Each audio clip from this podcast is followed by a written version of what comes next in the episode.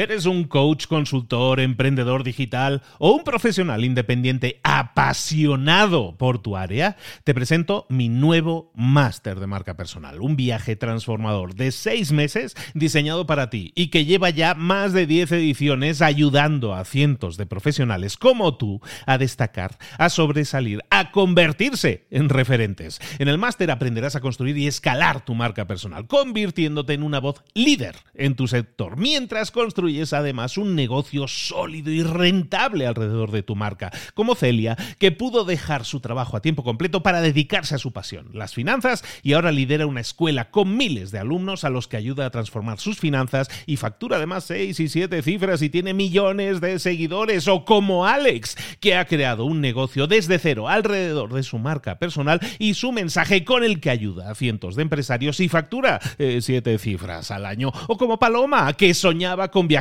por el mundo y que ahora vive como nómada digital con cientos de miles de seguidores y más de 17.000 alumnos. Gracias al máster, su sueño pasó de ser una idea a una realidad rentable y reconocida. Este es el momento de que tú también dejes tu huella, de influir y de vivir por fin de tu pasión. Visita librosparaemprendedores.net barra marca y descubre muchas más historias de éxito de gente que confió en nuestro método. En junio comenzamos además la nueva generación y añadimos más novedades, más servicios y más soporte que nunca. Únete a la élite de profesionales que ya están cambiando sus vidas. ¿Estás listo? ¿Estás lista para desarrollar tu marca personal y ser nuestra próxima historia de éxito? Pues visita librosparaemprendedores.net barra marca y comencemos. ¿Te gustaría crear una empresa y venderla a los 10 años por 22 millones de dólares? ¿Te gustaría saber los grandes errores que cometió, las grandes claves para su éxito y toda la filosofía detrás de todas las grandes decisiones que tomó esa persona?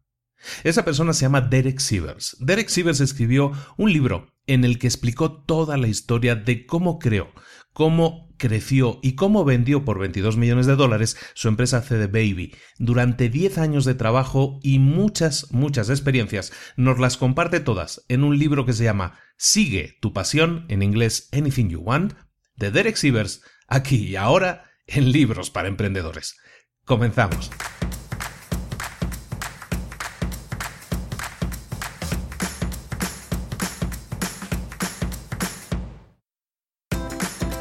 Bienvenidos al podcast Libros para Emprendedores.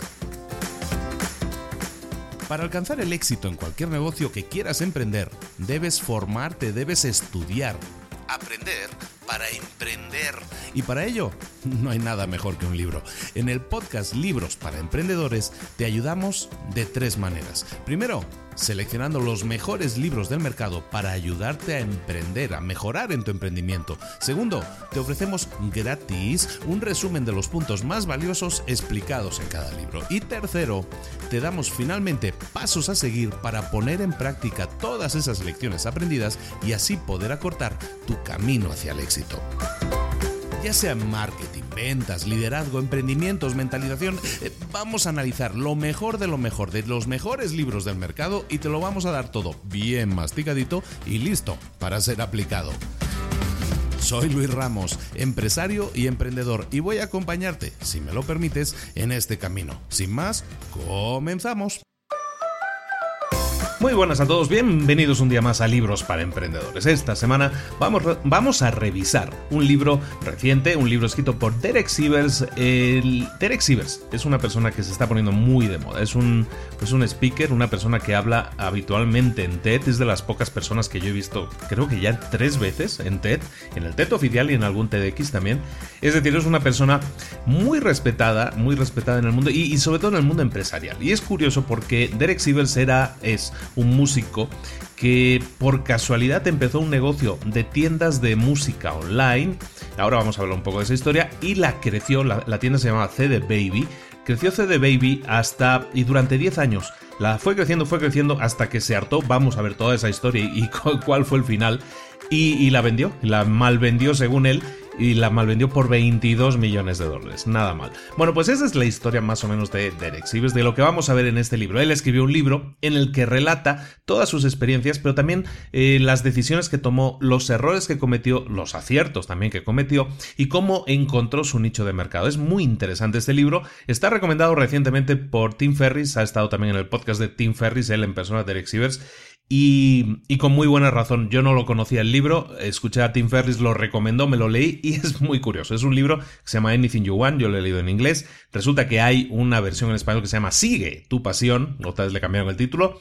Y el caso es que es un libro muy pequeño, es un libro que no llega a las 100 páginas, y que es muy conciso en ese sentido y que va muy al grano. Pero la verdad vale muchísimo la pena leer las, las experiencias de alguien como tú que y que lo habla con claridad y que dice me equivoqué en esto, acerté en esto, o esta es mi filosofía, o hago las cosas o hacía las cosas por, por tal o cual razón. Es muy interesante, muy recomendado el libro, lo desconocía, este es uno de los primeros libros que, que, no me había leído previamente antes de hacer el podcast y me lo he leído para hacer el capítulo y, tal cual lo he leído esta semana pasada digo, bueno, pues sabes que ya directamente hago el, el resumen porque me parece muy interesante. Espero que a ti también te guste. Vamos a ver entonces, sigue tu pasión de Derek Sivers. ¿Quieres crear un negocio exitoso pero no tienes siquiera una idea de negocio? ¿Quieres ser reconocido como el experto en tu mercado, pero no sabes cómo? ¿Quieres tener más ventas en piloto automático, pero no sabes cómo hacerlo? ¿Quieres tener una legión de seguidores que estén contentos de pagar por tu producto o servicio, pero no sabes cómo convencerlos? Y lo más importante, ¿quieres tener más ingresos para tener libertad de poder hacer lo que quieras? Más tiempo libre para dedicarlo a lo que realmente quieres y más libertad de movimientos para poder trabajar desde donde tú quieras. ¿Y si en vez de quedarte pensando eternamente en tu idea, pudieras ponerla en práctica inmediatamente siguiendo un plan, paso a paso? ¿Y si en vez de quedarte pensando en que necesitas una cantidad de dinero enorme para arrancar tu negocio, pudieras arrancarlo aprovechando los recursos que ya tienes? ¿Y si en vez de darle vueltas a cosas sin importancia como un logo, una página web, unas tarjetas de presentación, te concentraras en sacar adelante el negocio de verdad? ¿Y si tuvieras un sistema que te permitiera convertirte en el personaje de referencia, en la persona con verdadera influencia, en el experto de tu mercado. Y si pudieras diferenciarte del resto de tu competencia haciendo que se conviertan en irrelevantes, atrayendo además a los clientes con los que verdaderamente quieres trabajar. ¿Qué significaría todo eso para ti? Libros para Emprendedores te presenta su nuevo curso, Emprendedor Experto, un plan paso a paso para arrancar tu idea de negocio aprovechando los recursos que ya tienes y creando un negocio de verdad. Te propongo un sistema que te va a permitir convertirte en el personaje de referencia, en el personaje de más influencia, en el experto de tu mercado. Un curso compuesto de 7 pasos con el que vas a descubrir quién eres, cuáles son tus verdaderas metas y con un plan paso a paso para descubrir a tu cliente ideal, para diseñar, crear y promocionar tu producto o servicio exitoso. Un curso que te guía durante el proceso, asegurando no solo que entiendes cómo funciona, sino que sabes cómo implementarlo. Visita librosparaemprendedores.net barra experto y descubre cómo convertirte en un emprendedor experto y consigue además crear un negocio que te convierta en el experto de tu mercado, te proporcione más ingresos, más libertad de movimientos y más tiempo libre. Visita ahora librosparaemprendedores.net barra experto. Comenzamos. En el año 1997, Derek Sivers era un músico, era un músico que pues como la mayoría, como el 99% de los músicos batallaba pues para, eh, pues para conseguir conciertos, para vender su música, que hizo un disco, grabó un disco y vendió 1500 copias, iba a los conciertos. El, el tema es que él quería venderlo online. Estamos en el año 1997, recordemos, es decir, esto de Internet acaba de explotar. Básicamente Google no existía en el 97, para que te hagas una idea. Y Derek Sivers eh, se puso en contacto con discográficas que tenían tiendas online en las que vendían música. Fue imposible colocar su disco y venderlo ahí porque él era un músico independiente, no pertenecía a ninguna discográfica. Y entonces lo que él decidió fue que ya que las grandes tiendas online no quieren vender mi disco, me da igual, me voy a montar mi propia tienda online, no debe ser tan difícil, yo voy a tener mi propia tienda y vendo mi propio disco. Y se puso a crear una página web que eh, lo único que pretendía era vender su disco. Él, no sabía ni programar páginas web ni nada de eso, recordemos, él era un músico. Recordemos la época también, en esa época no había PayPal, no había unas formas de pago online que facilitaran todo. Era la prehistoria del Internet que conocemos ahora. Entonces tuvo que averiguar cómo construir una, una tienda virtual, cómo construir el carrito de la compra, cómo, cómo construir el botón de, de pagar ahora, algo muy importante, muy obvio hoy en día que, con un clic lo tienes. De aquella no era tan obvio porque te digo, no existían ni las pasarelas de pago como las conocemos ahora para temas online.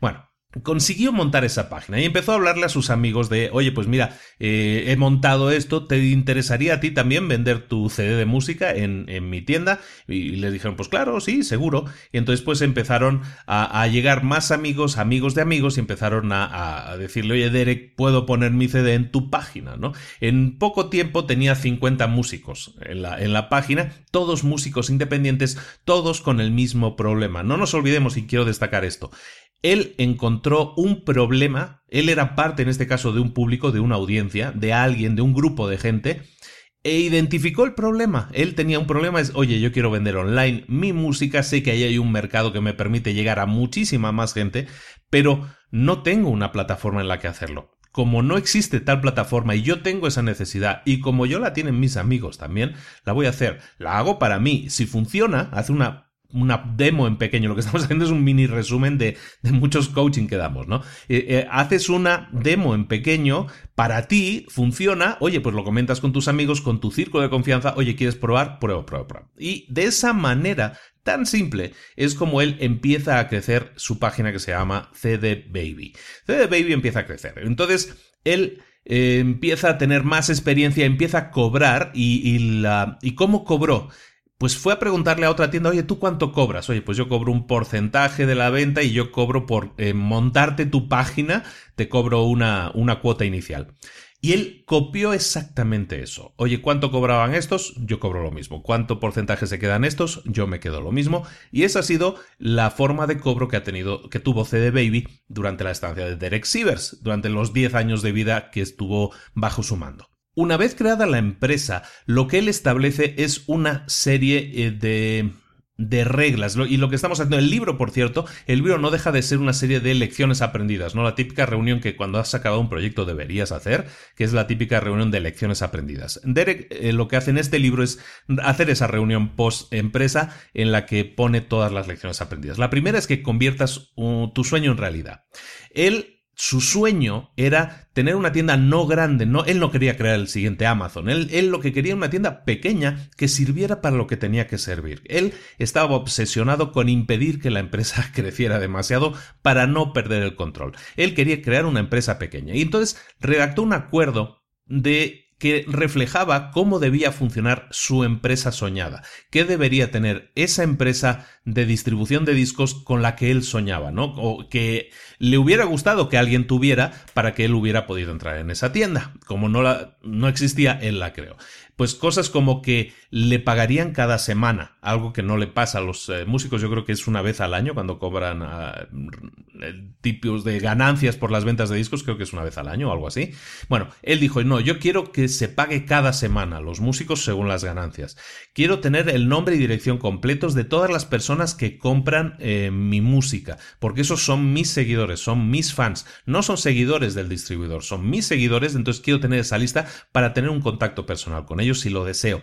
Nunca me van a echar de la compañía, de esta tienda, porque yo no venda lo suficiente. Aunque solo venda un disco, aunque no venda ningún disco, nunca me van a echar.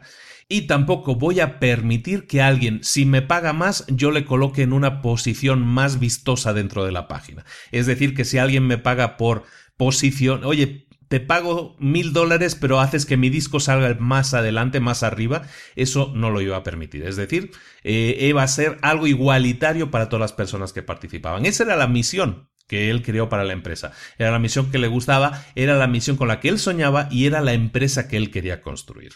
Entonces llamó a esta empresa CD Baby y puso toda la música de sus amigos en esa tienda.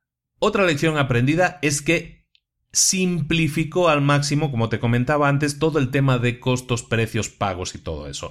Él, como te decía, fue a una tienda de discos local, dijo, oye, ¿y tú cómo, cómo son tus ganancias? Mira, pues yo gano 4 dólares por cada disco que se vende. Yo me quedo 4 dólares de comisión y luego lo único que cobraba era 35 dólares más por álbum que él publicaba, ¿no? ¿Por qué? Porque en, aquella, en aquel momento Derek Sivers la página la hacía él. Entonces, si alguien quería poner su disco, contactaba a Derek y Derek, eh, pues dame la información del disco, dame la portada del disco, yo lo pongo, yo creo la página y le llevaba, pues a lo mejor un poco, una hora o menos de una hora construir la página. Entonces lo que hacía era cobrar esa hora de trabajo. Entonces esa cuota inicial por crear tu página del álbum, 35 dólares. Y luego cobraba un fijo de 4 dólares por disco. Si el músico quería vender su disco por 20 dólares, perfecto. Eh, Derek solo se quedaba 4, no había un porcentaje. Esos dos eh, simples números, porque son realmente muy simples, es la cuota, de cuota inicial de 35 dólares y luego yo me, dame 4 dólares por cada disco que tú vendas, eso en seis años le generó 10 millones de dólares de ingresos. 10 millones de dólares. Esos son los únicos dos números financieros que él tuvo en cuenta. Cuando hablamos muchas veces de planes de negocio, tendemos a complicar demasiado las cosas. Si nosotros intentamos hacer un ejercicio, a lo mejor esto es una simplificación muy máxima, el ejemplo de Derek, ¿eh? pero si nosotros intentamos dar un paso atrás e intentar tener una visión más genérica del negocio que queremos e intentar simplificar los números, como hizo él diciendo, mira, esta es la cuota, esto es lo que yo me quedo. Punto. Cobra lo que te dé la gana. Esta es mi plataforma, son mis reglas. Además, te voy a pagar todas las semanas, no voy a permitir que nadie pagando más que tú eh, tenga una ventaja. Todo eso no existía. Entonces era una plataforma igualitaria para todos y con las mismas reglas para todos si te puede servir, si te puede servir de inspiración, a mí me sirve mucho de inspiración. A mí leer este libro, este es uno de los puntos que, más me ha servido. Es decir, ah, pues sí, pues la verdad no hace falta a veces complicarse demasiado las cosas con planes de negocio complejos, con grandes Exceles y con grandes cosas a grandes números, cuando muchas veces haciendo una simplificación podemos llegar a, a un resultado muy poderoso, como en el caso del que consiguió ganar 10 millones de dólares en 6 años. A los pocos años de arrancar CD Baby, eh, estamos hablando de principios de los años 2000, eh, a Derek se le etiquetó como un revolucionario. Había revolucionado el negocio de la música. En realidad él no lo ve así, para él no existe tal revolución. En todo caso, la revolución como la entendemos siempre, una revolución que significa un vuelco total a las cosas, una revolución que se hace a gritos mediante una batalla, mediante una lucha. Él lo hizo todo desde, como él dice, desde un lugar de amor. Él amaba lo que hacía, él amaba la música y él lo que hizo fue crear una plataforma que ayudara a la expansión de algo que él amaba. Y lo hace a través de servir a la gente, de servir mejor a la gente. Se concentró en las necesidades de ese público, les dio una solución a su problema Luego se le ha etiquetado de revolucionario. Él no lo ve así. Él simplemente identificó un grupo de gente, un cliente con un problema y dijo yo puedo darle una solución a ese problema. No existe, la voy a crear, pero sé lo que hay que hacer. Eso es exactamente lo que tú tienes que hacer cuando creas cualquier producto, cualquier servicio. De hecho, es una de las lecciones, me encantó leerlo porque es una de las lecciones que damos en, en Emprendedor Experto, ¿no? Primero, siempre buscar una un público ávido, ávido de una solución a un problema que tienen y tú ser la persona que pensando en esa gente que tiene un problema puedas darle una solución. Evidentemente vas a tener una ganancia económica, evidentemente tú estás poniendo tu esfuerzo, no hay nada malo en cobrar por el esfuerzo, no hay que sentirse mal por eso, mucha gente tiene a veces el sentido de culpabilidad de decir, pero ¿cómo voy a cobrar? Eh, no valgo la pena, no, no, no es tanto, no me costó tanto hacerlo. Eh, al final tú estás dando una solución el, precio el que tú le pones a las cosas tiene que ver con la, la, gravedad del problema que estás solucionando. Imagínate, en este caso estamos hablando de músicos independientes, pero lo podemos extrapolar a cualquier otra área. Si tú estás identificando el problema de esas personas y tú les das una solución, eso para ti te coloca en una posición de preeminencia, una posición muy superior en la que tú estás dando soluciones pensando en esa gente. Y eso es realmente la forma real, mm, honesta de crear un emprendimiento, por lo menos es la forma en que yo veo que se debe crear un emprendimiento. De repente a Derek lo identifican como una persona de éxito, evidentemente. ¿Por qué? Porque había encontrado una solución que agradaba o daba solución a un problema que afectaba a muchas personas. Pero Él llevaba 12 años trabajando por encontrar una solución, por trabajar en diferentes áreas, había sido hasta trabajar en el circo, o sea, tiene una historia muy interesante, muy, muy apasionante en algunos casos. Y él lo que hacía era intentar llegar a ayudar a la gente, intentar crear algo que pudiera ayudar a la gente. Estuvo 12 años así hasta que al final crea esta plataforma que sí le sirve de ayuda a una buena tribu de gente. Entonces, la gente decía que él era una persona exitosa por haber hecho eso. Bueno, el éxito para él, y es algo que también estoy muy de acuerdo, viene de mejorar, de inventar de forma continuada, de poner cada día un esfuerzo en analizar lo que no funciona y lo que funciona, eliminar lo que no funciona y potenciar lo que funciona, y continuar haciendo algo que funciona, hacerlo mejor. ¿De acuerdo? Esa es la forma en la que tú tienes también que enfocar tu empresa, que es la misma forma en que lo enfocó él. Durante 12 años estuvo tratando de crear algo que ayudara a las gentes. 12 años en, las que, en los que fracasó. Ten eso en cuenta. Nosotros ahora buscamos la inmediatez, buscamos el tener el éxito inmediato. Puede ser que lo alcances de aquí a 10 años, de aquí a 12 años. Ahora hay muchas más herramientas, mucha más, eh, mucho más emprendedor que comparte sus experiencias.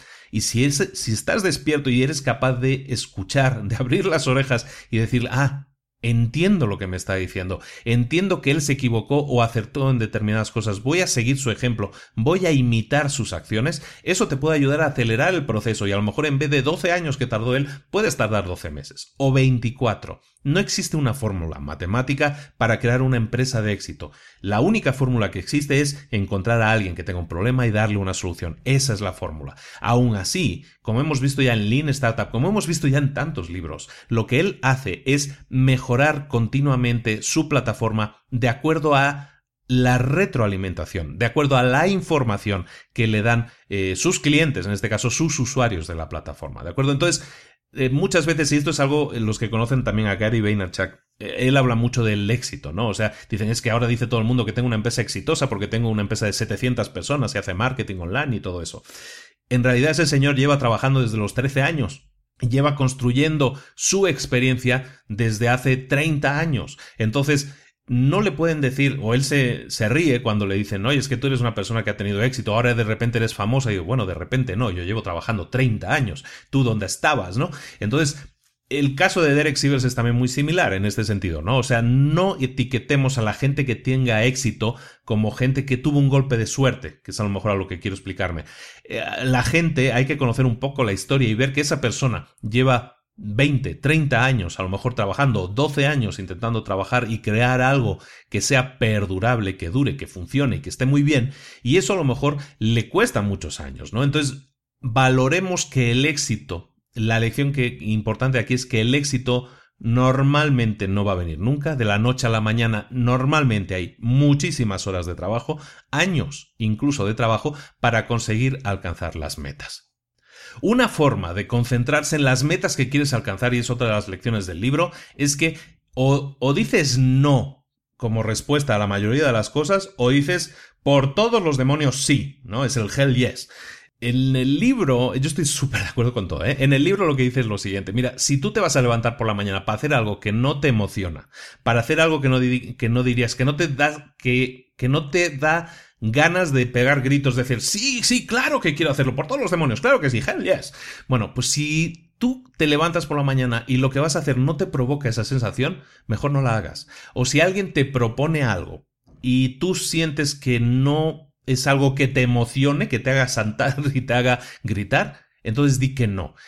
Todos tenemos ocupaciones, todos, todos somos capaces de ocupar nuestro tiempo haciendo algo.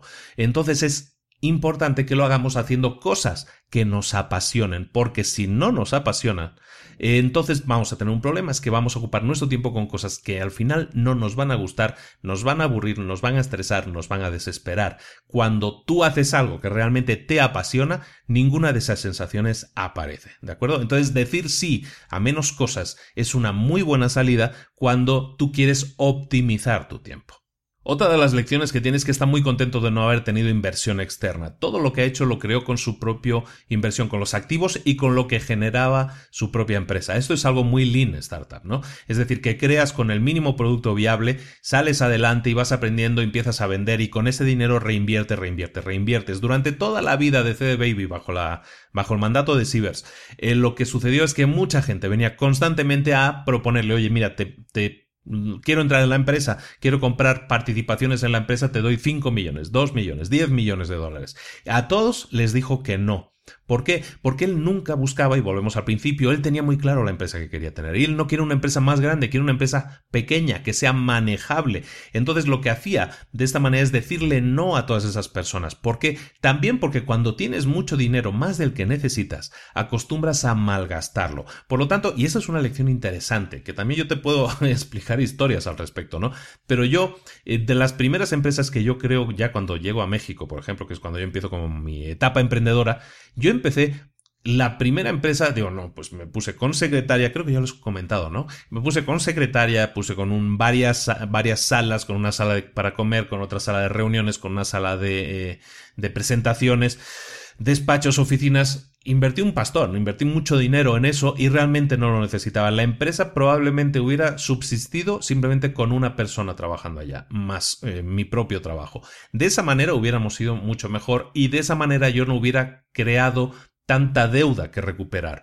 ¿Por qué? Porque si tú empiezas invirtiendo más de lo que tienes. O cuando tu empresa ya está funcionando bien, si te viene un golpe de dinero y decides invertir más de lo que sea necesario, puede ser un momento que malgastes el dinero y contrates secretarias o contrates salas de más o contrates mesas de más, ¿de acuerdo? Entonces esta experiencia también la comparto mucho, es el, el hecho de que no necesitas tener inversión externa si tú puedes batallar por conseguirlo hacerlo tú solo. Y eso es importantísimo porque entonces primero, aprendes a, tener a utilizar mejor tus recursos, ¿no? En, inglés le llama el resourceful, ¿no? Que eres eh, capaz de utilizar mejor y más adecuadamente tus recursos, eso te hace más una persona más despierta y más capaz porque eres una persona que da soluciones sin tener que acudir a la ayuda de a la ayuda de papá, ¿no? A la ayuda de, préstame más dinero porque lo necesitamos. Necesitamos una nueva infusión de dinero porque si no no podemos seguir adelante.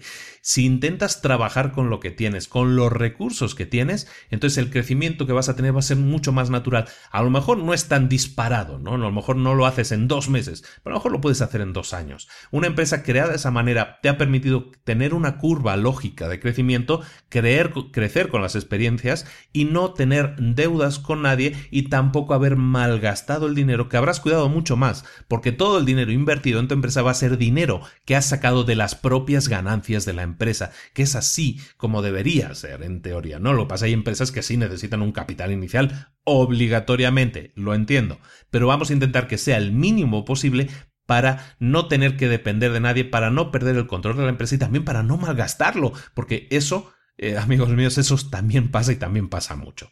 Otra idea muy interesante es que eh, en una empresa muchas veces intentamos conseguir a grandes clientes y la IEC de Baby lo que se enfocó es en, conseguir la fuerza de crecimiento de muchos pequeños clientes. Muchos pequeños clientes hacen un mucho. nosotros a veces me, me, preguntan, oye, pero tú estás haciendo una newsletter y la vendes solo por 5 dólares, ¿cuál es tu ganancia? ¿Qué ganas con eso? Evidentemente no gano mucho con eso, no gano mucho dinero, pero me permite alcanzar, me permite tocar a muchas personas, saber que existo, en mi caso, pues eh, de, todo las tipo de enseñanzas que hago de negocios, mucha más gente cada vez es eh, consciente de lo que pienso, de cómo hago las cosas y cómo aconsejo que se hagan las cosas, eso a mí me permite crecer. En su caso, en el caso de CD Baby, es muy curioso cómo él enfoca también lo bueno que es tener muchos pequeños clientes. Cuando tú tienes un cliente, imagínate que tú tienes una empresa y solo tienes dos clientes. Son dos clientes muy grandes que te dan mucho dinero. El problema cuando eso sucede es que tienes que agradar a tus clientes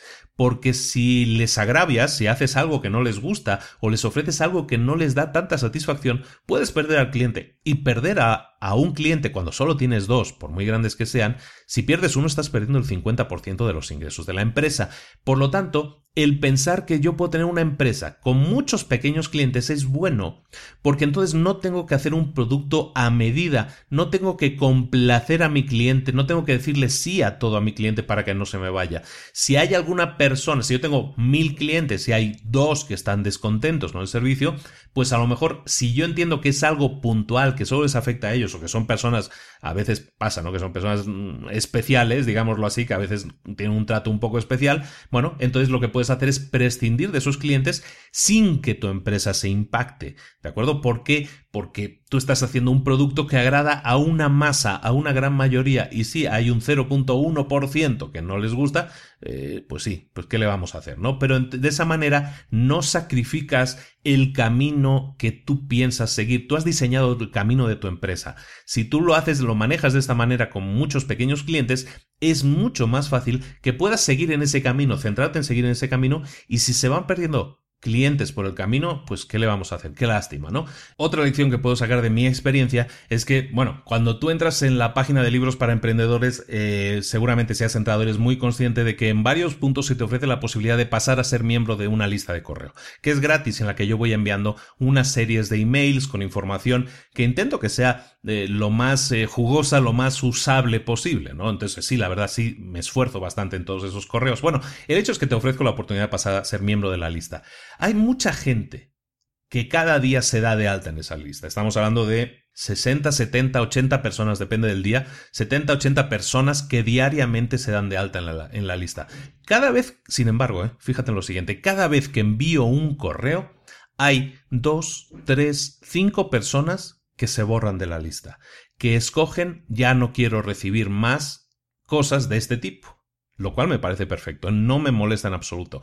De esa manera te puedo decir que si yo tengo una lista de 15.000 seguidores en, email más o menos ahora, que se me que se vayan 5 al día, que son eh, son cuántos, son 150 personas al mes, pues no me afecta en ningún, no, no, ni eso, ni al mes, porque son cinco personas cada vez que envío un correo. Entonces no envío tantos correos, porque enviemos 10 correos. Bueno, pues eso que significa que pierdo a 50 personas de esa lista cada mes. Pero bueno, pero también estoy ganando eh, dos mil y pico cada mes. Entonces, si dos mil personas están diciendo que sí les interesa escucharme y 50 dicen que no les interesa escucharme, está bien.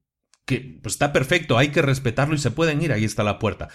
De esa manera, si yo no intento agradar a todo, y esto lo estoy enlazando con la siguiente lección del libro, es que tú puedes excluir a las personas, no puedes complacer a todo el mundo, no puedes serlo todo para todos. Hay gente a la que le vas a caer bien y hay gente a la que le vas a caer mal. Vamos a ver un libro muy pronto, no sé si ya incluso la próxima semana, vamos, todavía no lo tengo planificado del todo, pero ya tengo el resumen hecho, que se llama la, vaca púrpura. También habla de eso, ¿no? Tienes que, no puede ser todo para todo el mundo, tienes que observar lo que la mayoría quiere y seguir ese camino. Lo mismo cuando hay un cliente que te exige, eh, según sus palabras, y a mí la gente me exige cosas, ¿eh? O sea, yo recibo mails diariamente de gente que me exige cosas. O sea, se siente en la responsabilidad de decirme que estás haciendo las cosas mal, te exijo que cambies y que lo hagas como yo quiero. Bueno, Evidentemente, ¿qué puedes responder a eso? Cuando tú tienes a 15.000 personas, como es mi caso, o, o Derek Sibes, que tenía también a miles de músicos que sí estaban de acuerdo con su plataforma, ¿qué puedes hacer?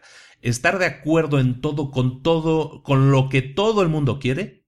Eso es imposible. Entonces es mejor escucharlos a todos, porque todo es retroalimentación, escuchar a todos tus clientes, porque todos tienen una opinión, pero recuerda, tú has definido un camino, tú has definido cómo quieres que sea tu empresa, y eso es lo primero que hemos visto al principio de este resumen también.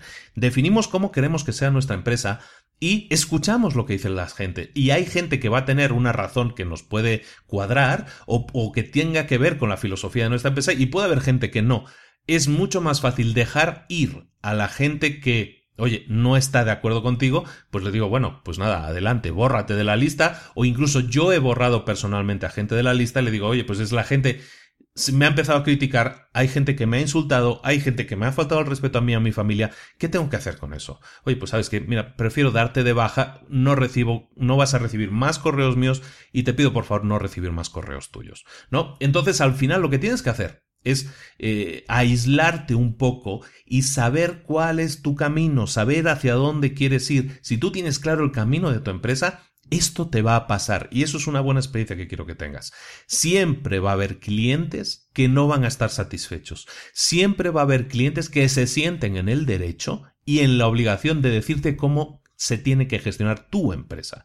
Si tú tienes claro cómo funciona tu empresa, si tú tienes claro el destino de tu empresa, siempre hablo de los puntos A y B, ¿no? Tú estás en un punto de salida y tú, sabes que quieres llegar a tener una empresa de determinada forma, tu punto B, tu meta, tú sigues caminando hacia tu meta. Escucha a la gente que te esté acompañando en el camino, a los clientes satisfechos, a los clientes que te están siguiendo durante el tiempo. Esas personas son las personas que debes escuchar. Las personas que no te aportan o que pretenden desviar su, por su propio, interés normalmente, ¿eh? por su propio interés, eh, que pretenden desviar el camino de la empresa, que debe seguir la empresa, que no te preocupe tanto. Tómatelo con más tranquilidad, analízalo y si ves que, mira, sabes que la verdad pensamos totalmente, diametralmente opuesto, bueno, pues entonces adiós, buenos días, aquí está la puerta, ¿no? Eso es algo importante que tienes que tener, em, le llaman los americanos desarrollar una, una piel más gruesa, ¿no? O sea, que la piel la tengas un poco más dura para que no todas las críticas te Mm, te afecten tanto, ¿no? Yo, a mí me cuesta muchísimo, yo soy una persona muy pasional, entonces muchas veces me caliento, la verdad, sí, de según qué cosas me dicen, pero últimamente, ahora que estoy con un volumen mucho más grande de gente que me contacta, porque la verdad, ahora sí con el podcast el volumen es muy grande, de, nunca había yo recibido tantos correos en mi vida diariamente. Entonces ya estoy desarrollando mucho más esa piel. Y a, mi edad, ¿eh? o sea, yo sigo aprendiendo eh, todos los días. Tú también tienes la posibilidad de aprender todos los días. Y cuando llegue ese punto de crecimiento en el que vas a tener clientes que te digan no, y clientes que sí sean fans y clientes que no sean fans, tienes que tener la entereza de decir, no, mi camino es este. Entiendo lo que entiendo lo que tú quieres, pero también tienes que entender que a lo mejor muchas veces esas personas miran egoístamente, no, bueno, todos miramos egoístamente, ¿no? Pero todas las personas miran egoístamente sus propios intereses. Entonces lo que quieren es cambiar tu empresa para que se acomode más a ellos. Tú tienes un camino, tú tienes que seguir ese camino, tu empresa va a variar, va a cambiar solo de acuerdo a la gran mayoría de gente. Otra de las grandes lecciones del libro, entre muchas otras, ¿eh? estoy intentando resumir, escoger las que a mí se me hace que son más útiles, por lo menos desde mi punto de vista. Una es eh, probablemente también de las mejores de todo el libro. Es que eh, le llaman, esta es solo una entre muchas opciones. El tema es el siguiente. Derek Sivers, como te digo que era músico, es músico. Eh, tenía un profesor de música y la forma en que le enseñaba a ese profesor de música era la siguiente. Imagínate una canción, ¿no? Entonces le enseñaba, bueno, tienes que cantar esta canción, la la la la la la la la la, perfecto. Entonces el maestro entonces le decía, bueno, ahora cántala una octava más arriba, es decir, más agudo. Y, pero ¿por qué si la canción está escrita en esta en este tono? No, quiero que lo practiques una octava más agudo, otra octava más agudo, ahora una octava más baja, ahora otra octava más baja. Y de esa manera hacía que eh, tú como músico o él que estaba aprendiendo a ser músico, identificara que la canción tenía muchas posibilidades más, tenía diferentes enfoques, había diferentes opciones de interpretar esa canción. De esa manera, psicológicamente le quedó muy marcado cómo ese maestro le enseñaba a tocar a, a la música, ¿no? En este caso, cantar. Entonces explica que él acudió a una escuela de negocios, de iniciativas, de startups, ¿no? Una aceleradora, una incubadora. Y ahí eh, explicaban, como hacen casi todas, cómo es un plan de negocios, ¿no? Y analizaban un plan de negocios. Eh, tenían el típico, ¿no? El, como le llaman? el, estudio del caso, ¿no? Entonces se ponían un caso de un plan de negocio y ponía, analizaban cómo ese plan eh, estaba desarrollado. Pero el desarrollo de ese plan de negocio era único. Entonces él acudió en su memoria al recuerdo de su maestro de música y dijo ¿Por qué en esta escuela, y eso es algo, es un mal común endémico seguramente, eh, por qué en esta escuela solo enseñan una forma de ejecutar ese plan? Ese plan se ejecutó de tal manera, sí, seguramente fue un éxito, pero ¿por qué no analizar ese plan desde, más, desde otras ópticas diferentes? Por ejemplo, honrando a su maestro de música, ¿qué pasaría si yo te dijera que hicieras ese plan de negocio, pero solo lo hagas si tienes mil dólares para realizarlo? Analízalo, ¿cómo lo harías?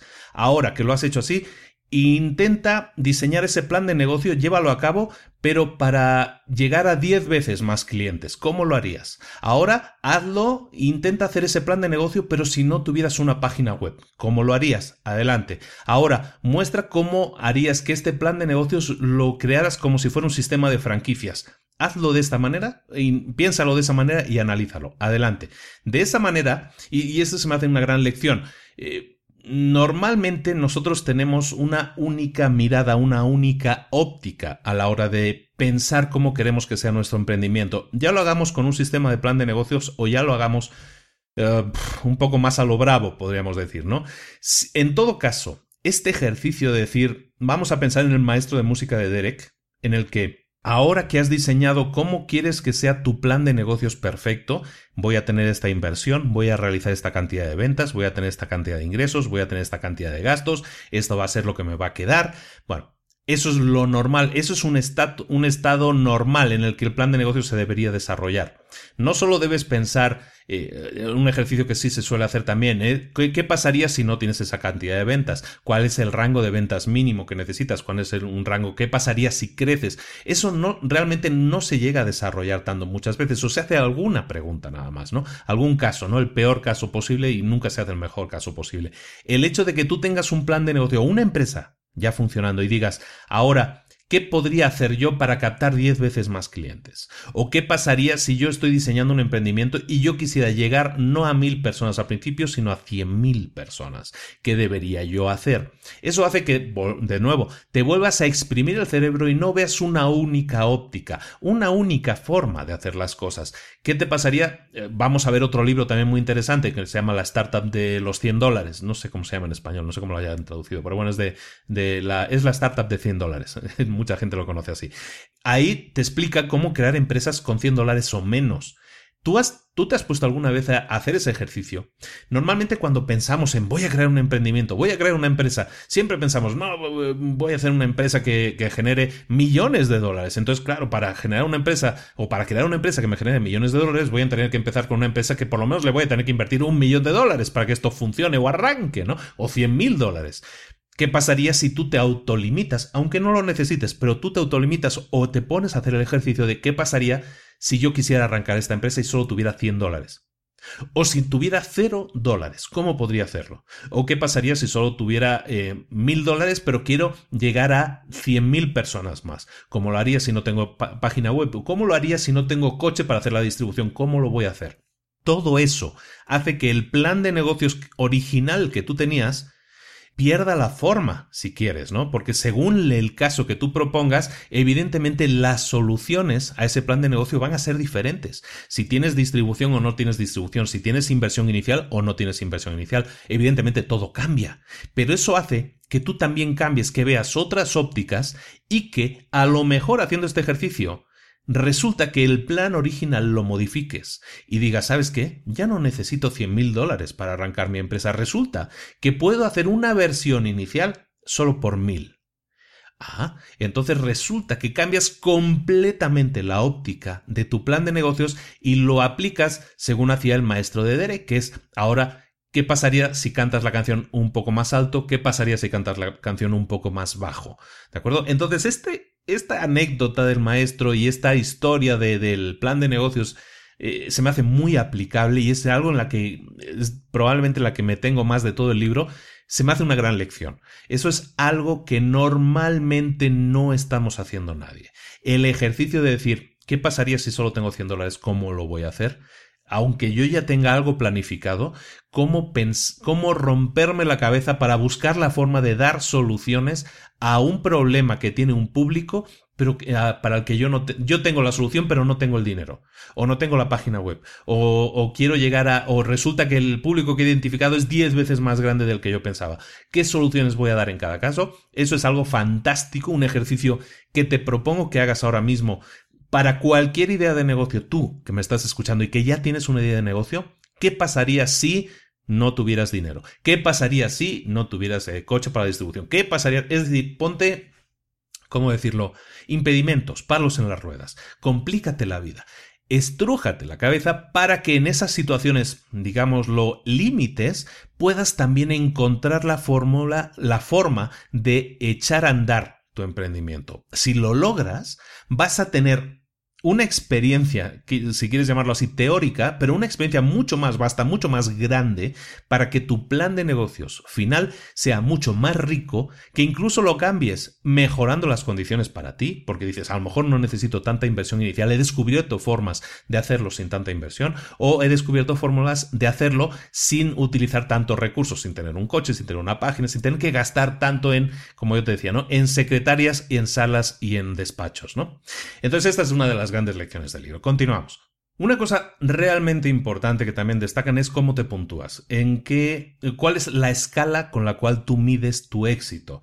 Si hablamos en el libro hablan casualmente de Donald Trump, que pues en la ciudad de Nueva York y en las cercanías todo alrededor de Nueva York hay decenas de edificios que tienen el logo de Trump o tienen el nombre de Trump. ¿Cómo mide Donald Trump su éxito? Pues Donald Trump se puntúa de acuerdo al número de propiedades que él tiene, seguramente. Por eso le pone nombre a todas ellas, ¿no? Para sentirse el, el patrón, ¿no? El dueño que se pasa ahí, todo lleva mi nombre, ¿no? Como las vacas que les ponen el sello. Bueno, cada uno se puntúa de forma diferente. Derek Sivers, por ejemplo, lo hace según la cantidad de cosas útiles que hace, ¿no? Yo, ¿cómo yo me puntúo? Pues yo me puntúo eh, de acuerdo a la cantidad de tiempo libre de movilidad y de ingresos en pasivo que yo pueda generar y de la cantidad de gente a la que yo pueda llegar a ayudar. Entonces, son diferentes escalas, son diferentes baremos ¿Cuál es el más válido? Pues todos son válidos, pero tienes que ser honesto contigo mismo o contigo misma a la hora de definir cuál es mi escala de valores, ¿no? ¿Cómo es, qué es lo que yo valoro más? Eh, valoro más tener muchas propiedades y poner mi logo en todas ellas. Valoro mucho más eh, hacer cosas útiles, eh, ayudar a gente. ¿Qué es lo que más valoras tú? Esa es tu escala. Define muchas veces tu escala, porque te parecerá una tontería. A muchas cosas que leemos a veces nos parecen obviedades, pero realmente no son tan obviedades el pensar y, decir, oye, pues es que no sé cómo medir el éxito. Hay mucha gente que no sabe cómo medirlo. ¿Qué es el éxito para ellos? ¿Seguir trabajando toda la vida en la empresa que no me echen? ¿Eso es un éxito? Hay gente que a lo mejor sí piensa así. Hay gente que valora el éxito por la cantidad de dinero que ingresa. Hay gente que valora el éxito por la cantidad de cosas caras que son muy vistosas y que pueden impactar a los demás, decir, ay, pues tiene un Ferrari, ah, pues tiene un reloj tal, o tiene no sé qué, o te pasa las vacaciones en las Maldivas. Cada uno tiene su vara de medir y todas son válidas, pero recuerda, analiza y elige cuál quieres que sea tu vara de medir y si esa es válida para ti, perfecto, pero entonces mídete, porque muchas veces la gente no tiene límite. La gente tiene que decir, tienes que tener metas. A donde quiero llegar es que tienes que tener metas. Si tú tienes una meta de decir, yo quiero tener un tipo de vida que me permita tener unos ingresos, que me den cierta calidad de vida, la que yo quiero tener, que me den libertad financiera, que me den libertad de movimientos y que me den libertad de tiempo para pasarlo con mi familia o con los hobbies que yo quiero pasar. Esa es la vara de medir que yo aconsejo tener siempre, ¿no? Pero cada uno tiene la suya. En todo caso, ten una meta, porque cuando alcances esa meta sabrás que habrás tenido verdadero éxito y te vas a sentir completamente realizado o realizada. Si no tienes una vara de medir, nunca lo vas a saber y vas a seguir le llama la carrera de la rata, ¿no? Que yo aquí, eh, pues eh, es exactamente eso. Siempre vas a estar, aunque seas una persona, entre comillas, de éxito financiero, vas a seguir en esa carrera de la rata de la que no puedes salir porque no puedes dejar la empresa, porque no puedes seguir, dejar de ganar dinero, porque no sabes hacer otra cosa valóralo, analízate. Muchas veces eh, algo, eso es algo que, de lo que no hablamos, nos, vamos, nos centramos mucho más en las tácticas, qué hacer en tal caso, qué hacer para cerrar una venta. Mm, céntrate un poco en tu plenitud como persona, porque de eso depende que funciones bien en todas las otras áreas de la vida. Otra lección es que debes preocuparte siempre, muchísimo por tus clientes y hay pequeños detalles que pueden cambiarlo todo. Lo hemos visto haciendo otros resúmenes de otros libros, ¿no? Hablamos de aquella tienda departamental que cuya gente ayudaba si, o sea, iba más allá de lo necesario, yo que sé, o le traía el coche a la señora si estaba lloviendo, o le llevaba las cosas al coche, hacía cosas que estaban fuera de lo normal. Esos pequeños detalles lo cambian todo en cualquier empresa. Derek Sivers también lo hacía, ¿no? Entonces, eh, por ejemplo, era algo de la empresa, era una ley en la empresa que ningún teléfono en la empresa debía eh, sonar más de tres veces antes de que alguien respondiera. Esa atención personalizada, era atención personalizada, no, no era un automático. Esa forma de responder como una persona eso para la gente hoy en día, bueno, tú cuando llamas a una empresa no te pasa muchas veces que te pasan en un conmutador y puedes estar 3-5 minutos hasta que consigues hablar con un ser humano. Eso, por ejemplo, ellos lo tenían muy consciente y lo integraron como parte de la filosofía de la empresa. Había teléfonos por toda la empresa, si un teléfono estaba sonando una tercera vez, ¡pum! Alguien tenía que descolgarlo, aunque fuera en el almacén. Lo mismo con otros pequeños detalles. A veces un músico decía, cámbiame la portada eh, porque no me acaba de gustar. Bueno, eh, tú ya habías cobrado tu cuota por hacer lo del diseño o el cambio de diseño si fuera necesario, pero llegaron a, decirle, ¿sabes qué? Eh, lo haremos si nos compras una pizza, por ejemplo. Le humanizaron todo el proceso, ¿no? Era algo que les costaba dinero, pero pues eh, hacerlo les costaba dinero y tiempo. Y entonces, pues eh, en vez de decirle al músico, sí, pero me tienes que pagar otros 35 dólares, le decían, ¿sabes qué? Te lo hacemos si nos pagas una pizza. Y les daban la dirección de la pizzería que quedaba cerca de la empresa y y, la gente lo memoriza eso como algo diferente, como algo muy humanizado y decir, está bien, estás en una relación de amigos, va, yo te pago la pizza y tú me haces eso, ¿sabes? Entonces, es muy agradable muchas veces leer este tipo de, de, humanización de las empresas, de personalización de las empresas, o como decirle, darle la oportunidad a cualquier cliente que compraba los discos de escribirle mensajes directos al autor y que le llegaban, eso para el músico era espectacular porque tenía ese feedback, tenía esa retroalimentación directa de la gente que estaba comprando sus discos y le escuchaba y, le estaba diciendo, oye, me encantó la cuarta canción o me movió algo por dentro. No, eso es, eso es algo que al cliente, que en este caso es el músico que está contratando tu servicio, en este ejemplo, eso es algo que el cliente va a recordar siempre. Y va a decir, no, es que yo estoy enamorado de esta plataforma porque me permite una interacción con mi gente, con la gente que me escucha, perfecta. Y aparte, si tengo algún problema y les llamo a ellos, a los de la plataforma, eh, si les compro una pizza me, hacen tal o cual cosa. Es algo interesante en la humanización en un mundo cada vez más deshumanizado. Estas pequeñas cosas, estos pequeños detalles personales son lo que, los lo, que lo cambian todo. Hay otro, otro ejemplo de Gary Vaynerchuk, eh, que es otra persona que deberías estar siguiendo, una persona muy energética. Gary, por ejemplo, hablaba cuando mm, tenía una, tiene una tienda de vinos online, sobre todo, y tiene una tienda de vinos y también vende online. Pues en su Twitter, que es una persona muy activa en las redes sociales, en su Twitter, pues llegó alguien que, que le felicitó por tal o cual cosa puso a alguien de su equipo a investigar a esa persona y descubrió que esa persona era fan de cierto equipo de fútbol americano o de cierto equipo de baloncesto, no recuerdo ahora. Gary lo que hizo fue conseguirle una camiseta firmada de un jugador de ese equipo y se la enviaron a ese señor, que era un cliente agradecido, era un cliente que ya había disfrutado del producto. Oye, que ese cliente de repente, de la nada, te llegue una camiseta de tu equipo de fútbol o de lo que sea favorito, firmada por tu jugador favorito, no se te hace un detalle memorable y que va a hacer que evidentemente estés hablando de ese detalle durante años. Y hasta que se cree una leyenda urbana al respecto, pues sí, pues ese tipo de cosas son los que humanizan a la empresa y son detalles que tú también deberías pensar en hacer porque hacen que tu empresa sea memorable en un mundo en el que cada vez las empresas lo son menos. Otro de los grandes ejemplos del libro es el tema de la delegación. La única manera de ser productivo en una empresa es delegar eh, y dejar dejar tu tiempo para lo que tú sabes hacer mejor y delegar todo aquello que en lo que no eres tan bueno, delegarlo en tu equipo. Habla él de la, de la trampa de la delegación, ¿no? La trampa del trabajador autónomo, es lo que yo llamo la trampa del solo emprendedor, ¿no?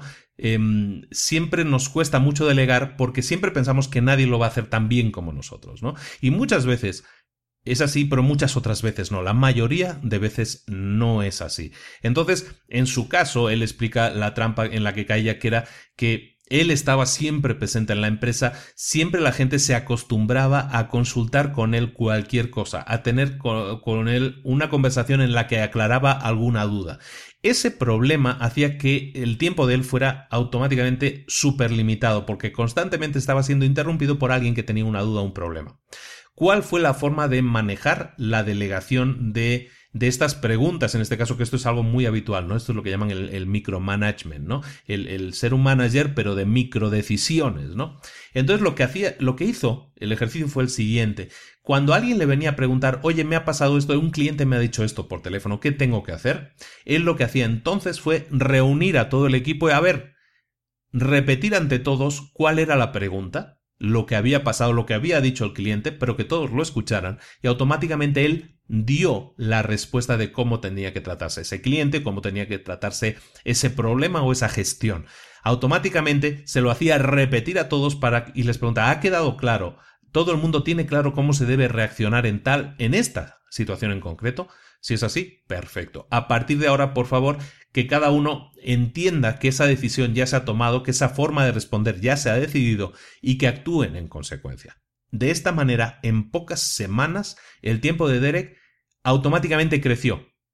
Mágicamente, porque muchas veces decimos, no, mágicamente ahora tengo todo el tiempo del mundo. No es que tengas todo el tiempo del mundo, sino que has sido capaz de delegar todas aquellas cosas que son obvias o que ya has respondido una o cien veces, delegarlas a la gente y decirle, no, ya eres adulto, ya te he explicado cómo tienes que hacerlo, si no lo entiendes es que lo volvemos a repetir, pero hasta que lo entiendas. Entonces, una vez hizo eso, ganó muchísimo tiempo. Y otra cosa que hizo, que también hemos comentado mucho, es que hacía que una persona anotara en el manual de trabajo, en, la guía de cómo funcionaba la empresa, anotara cómo había que gestionar esa situación en ese momento en concreto. De esa manera, cada vez que llegaba un nuevo empleado, se le pasaba el manual en el que estaba escrito cómo había que reaccionar en tal o cual situación, cuál era la forma de vestir, cuál era la forma de responder por teléfono, cuál era la forma de responder a un, a un cliente eh, enfadado, cómo era la forma de responder ante un cuando vas a ver a un proveedor. Todo estaba definido en ese manual. Ese manual era toda una, recopilación de todas las respuestas que Derek había dado a sus empleados. Eso es lo que yo digo siempre que debemos hacer. Ese manual de operaciones que tiene McDonald's, por ejemplo, siempre me refiero a lo mismo porque es, la, es el gran ejemplo. ¿eh? McDonald's tiene un manual de operaciones en el que está todo, todo descrito, desde cómo se fabrica, cómo se desempaca, cómo se empaca, cómo se responde al cliente, cómo se le ofrece un upsell.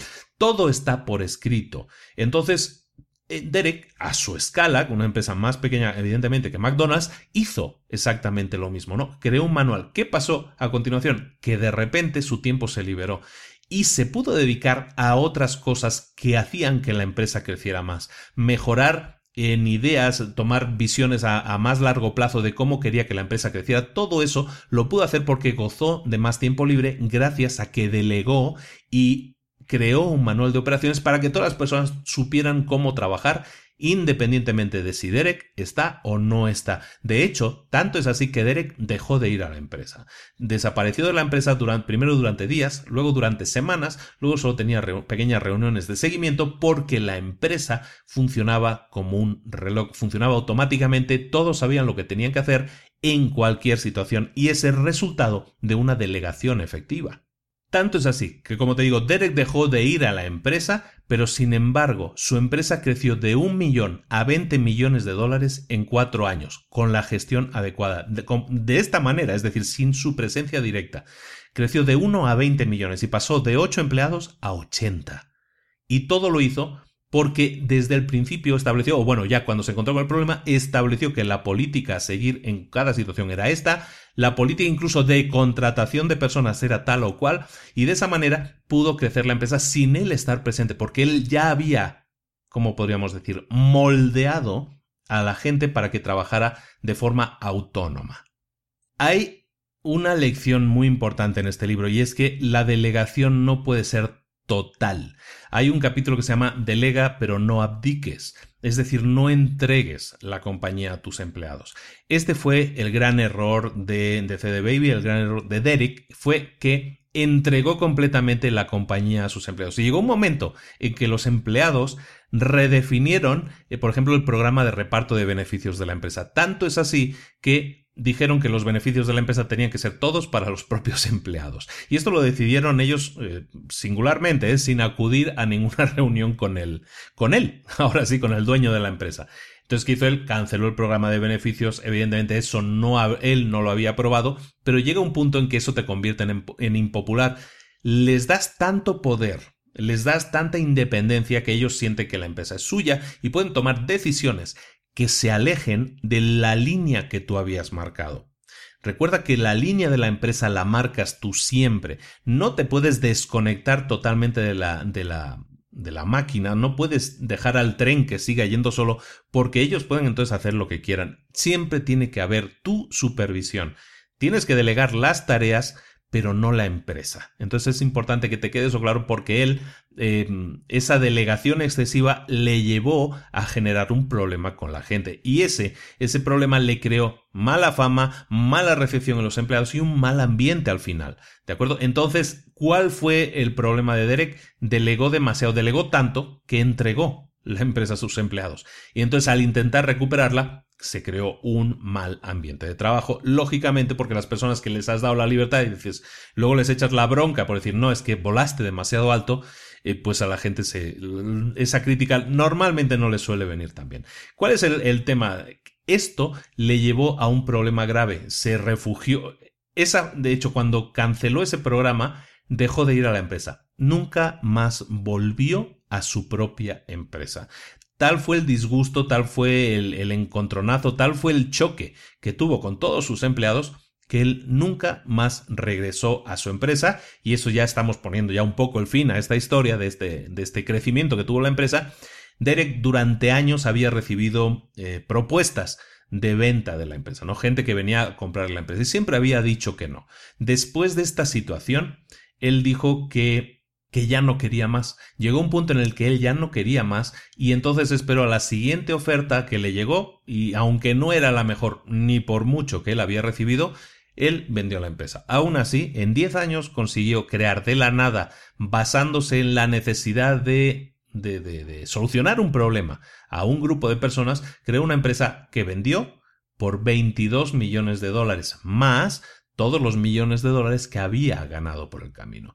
Entonces, recuerda eso, hay muy buenas eh, enseñanzas en este libro, es un libro muy corto, ya no, no te lo leo, o sea, no te lo resumo completo porque se lee muy rápido, se lee muy, muy, muy rápido y, vale mucho la pena, se llama Sigue tu pasión, de Derek Sivers.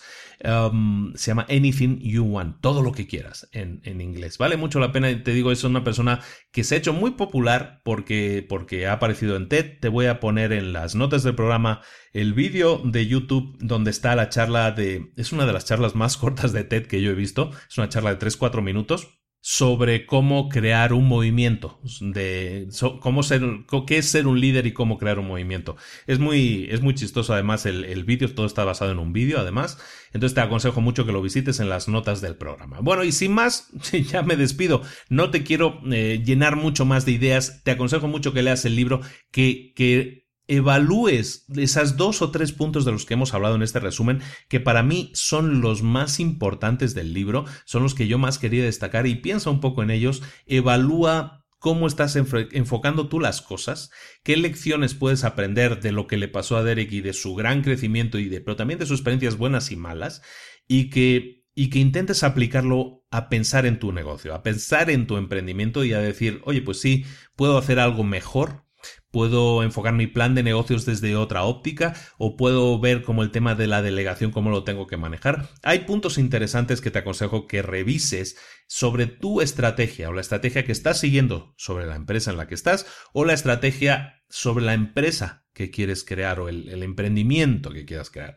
Eh, eh, de nuevo, eh, cada semana estamos viendo libros para emprendedores que contienen ideas. Estamos seleccionando los mejores libros y te, y te, estoy diciendo en serio, estamos leyendo libros fantásticos. Un resumen nunca va a hacer justicia a un libro. Un resumen está lleno de ejemplos, de historias, de ideas que te pueden inspirar a pasar a la acción o a corregir cosas que estás a las que pasaste a la acción pero que hiciste mal o hiciste a lo mejor eh, de una manera que pudiera ser mejorable digamos no entonces todos esos libros siempre desde el capítulo cero yo creo que ya dije que de cada libro tienes que buscar una o dos ideas una o dos ideas que te ayuden a mejorar en tu situación actual ya sea emprendimiento ya sea que seas un trabajador por cuenta ajena como sea pero aplícalas Piensa en ellas, en este caso, si, tiene algo que ver con el plan de negocios, si tiene algo que ver con la delegación, practica y ponlas en acción. Prueba a ver qué, qué va bien, qué no va bien, qué se aplica mejor o qué se aplica peor, o cómo hacer algo que sea basado en lo que hemos estado hablando, hacer algo ligeramente diferente y que se adapte mejor a tu idea, a tu empresa en concreto. Si lo haces de esa manera, como siempre digo, y estamos viendo un libro, por semana. No tienes excusa como para decir, no se me ocurre algo con lo que mejorar mi empresa una semana, en una semana. Si tú agarras una de las solas ideas, una idea sola de las que hemos visto hoy y la pones en funcionamiento en los próximos 7 8 días, ¿qué puede pasar? ¿Puedes conseguir un 1% de mejora? Puedes mejorar tus ventas un 1%, mejorar tu productividad un 1%, eh, ganar más tiempo libre o más calidad de vida un 1% sea cual sea la forma en la que tú mides eso, y también hemos hablado de las formas de medirlo, si tú eres capaz de crecer, imagínate, un 1% por semana, cuando llegue el fin de año del próximo año, resulta que vas a haber ingresado, vas a haber crecido por lo menos un 50%, un 50% anual. Yo no sé en tu mundo, pero en mi mundo yo firmaría por tener un crecimiento de ese tipo. Entonces, como dice el libro, sigue tu pasión, enfócate y hazlo, hazlo semanalmente, hazlo diariamente, como también hemos dicho muchas veces. Insiste en que diariamente hagas algo que te acerque a tus metas. Si no se te ocurre qué cosas puedes hacer, acude a un libro, acude a un curso, acude a una charla, acude a una charla con un amigo y que te explique cómo él consiguió hacer algo que a ti se te está complicando tanto. Consigue ideas que te motive a poner en práctica, que, tengas ganas de poner en práctica, ponlas en práctica y averigua si han funcionado o no y corrige lo que no funciona o elimina lo que no funciona y quédate solo con lo que funciona y potencialo. De esa manera, tu empresa, tu emprendimiento o si eres una persona que es que mucha gente me escucha, no tiene empresa, le gustaría tener empresa, pero es un empleado. Un día vamos a dedicar tiempo a hablar de cómo ser emprendedor dentro de una empresa. Es un tema que creo que no se ha tratado nunca y que vale mucho la pena que tratemos. Vamos a hacerlo un día, déjame, me lo voy a anotar y voy a preparar una charla al respecto, porque es algo que la gente mm, no valora tanto. Decir, no, es que ser emprendedor es tener mi propia empresa. Un emprendedor lo puede ser también dentro de una estructura grande, dentro de una empresa grande. Evidentemente, con ciertas limitaciones, pero vamos a ver también cómo vencer esas limitaciones y cómo crear tu mini empresa dentro de una empresa más, grande. Eso se puede hacer, funciona y te genera una sensación de satisfacción muy, muy grande. Lo vamos a ver también. Pero que te quede esa idea, puedes ser emprendedor ahora estando a sueldo de otra persona o puedes ser emprendedor creando tu propio camino, creando tu propia empresa. En cualquiera, en cualquiera de los casos, tienes que poner en práctica cosas que hagan que tu camino sea más rápido, más productivo, mejor. Y para eso, estudia los libros que estamos eh, hablando, estudia los resúmenes, toma, aunque sea una sola idea por semana, ponla en práctica y mide los resultados. Si la cosa funciona, me escribes un mail y me lo agradeces, ¿de acuerdo? Bueno, lo dicho, ya lo hemos mencionado, si pasas por nuestra página web, date de alta en nuestra lista de correo. Vienen He escrito 10 nuevos correos llenos de contenido al máximo. Van a venir en los próximos días. Te aconsejo que si no estás en la lista, te des de alta inmediatamente. Es gratis y vas a recibir mails con muchísimo contenido muy útil, muy útil, muy útil para ti y para tu emprendimiento. También puedes darte de alta en la página de libros para emprendedores, ahí vas a recibir las últimas noticias. Cuando ahora vamos a organizar más eventos, entonces ahí los vamos a publicar. También eh, te puedes dar de alta en la página de retos para emprendedores, te vas a librosparaemprendedores.net barra retos y eso te lleva a la página de retos para emprendedores, te das de alta ahí en el grupo. Cada mes estamos haciendo un reto, este mes estábamos terminando ya el de, el de practicar un idioma, el inglés eh, mediante la aplicación Duolingo. Espero que a la gente le haya mucho, le haya gustado mucho. Y también, pues eh, síguenos en las redes sociales, estamos en Twitter, estamos en Facebook, estamos en el grupo de retos, eh, te das de alta y ya, pues nos vemos. Yo creo que con eso lo tenemos todo, ¿no? Nos vemos la próxima semana en otro libro, otro libro para emprendedores que te dé ideas que puedas poner en práctica, que puedas pasar a la acción y decirme a la semana siguiente, oye, sí, puse eso en práctica y sí me funcionó. Oye, qué bien, estoy contentísimo, he crecido en mis ventas un 1, un 5, un 10%. Bueno, si eso te ha funcionado, escríbeme y me lo dices. Claro que me gusta a mí recibir esas cosas de historias de éxito, ¿no? Pero también que te entre en la cabeza que si eso lo haces una vez y te ha funcionado, ¿Por qué no lo repites? ¿Por qué no lo vuelves a intentar la próxima semana? Y así todas las semanas, todas las semanas, todas las semanas, tener un crecimiento, tener un avance. Escribe el punto en el que te encuentras ahora en cuanto a tus ingresos, en cuanto a tu tiempo, en cuanto a tu satisfacción y tu estado mm, emocional. Y analízate de aquí a seis meses después de hacer todo eso y vas a ver que no es el mismo, no eres la misma persona a nivel de ingresos, a nivel de tiempo, a nivel de calidad de vida y a nivel de emociones que la que eras hace seis meses si haces todo eso. La satisfacción que puedes generar en tu vida es máxima. Te aconsejo, te incito, te ordeno que lo hagas y que me escribas algo la próxima semana cuando hayas tenido algún tipo de ganancia. Nos vemos la próxima semana en Libros para Emprendedores. Un abrazo a todos. Hasta luego.